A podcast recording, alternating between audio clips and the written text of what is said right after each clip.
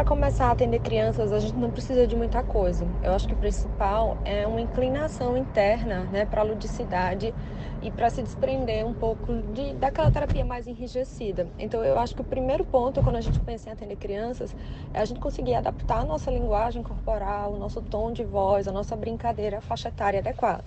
Porque a gente não vai conseguir atender uma criança de 5 anos da mesma forma que a gente atende um adolescente de 15 anos, por exemplo. Então a gente vai ter que primeiro ter essa disposição interna. É, eu acho que com papel, caneta, uma lousa, a gente consegue fazer muita coisa com crianças. Uh, mas eu acho que a gente pode ir montando né, a, a, a clínica de acordo uh, com com a necessidade mesmo. Então não precisa ter uma loja de brinquedos, não precisa ter todos os livros inimagináveis assim, né, na, na clínica.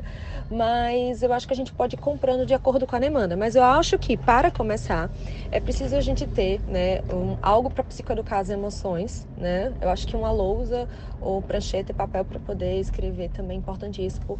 Lápis de cor para a criança poder se expressar e alguns brinquedos que estejam meio que na moda ou que sejam temas atuais, sei lá. É, é, algo da patrulha canina, algo de temas mais generalistas, porque é mais fácil da gente ter crianças que gostem e se conectem. Então, família terapêutica também é uma boa, é a gente ter uma casinha. Eu acho que todo consultório de psicólogo deveria ter uma casinha também para a gente poder trabalhar com a criança e ela retratar é, indiretamente ou diretamente ali o setting familiar dela, né, através da casinha dos bonecos da família terapêutica.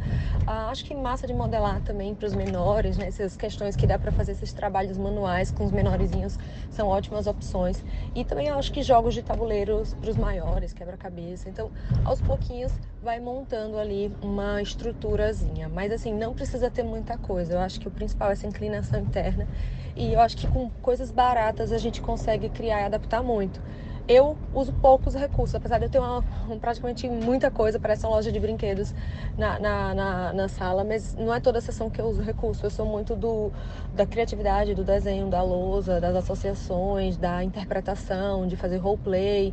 Então eu acho que isso é muito pessoal.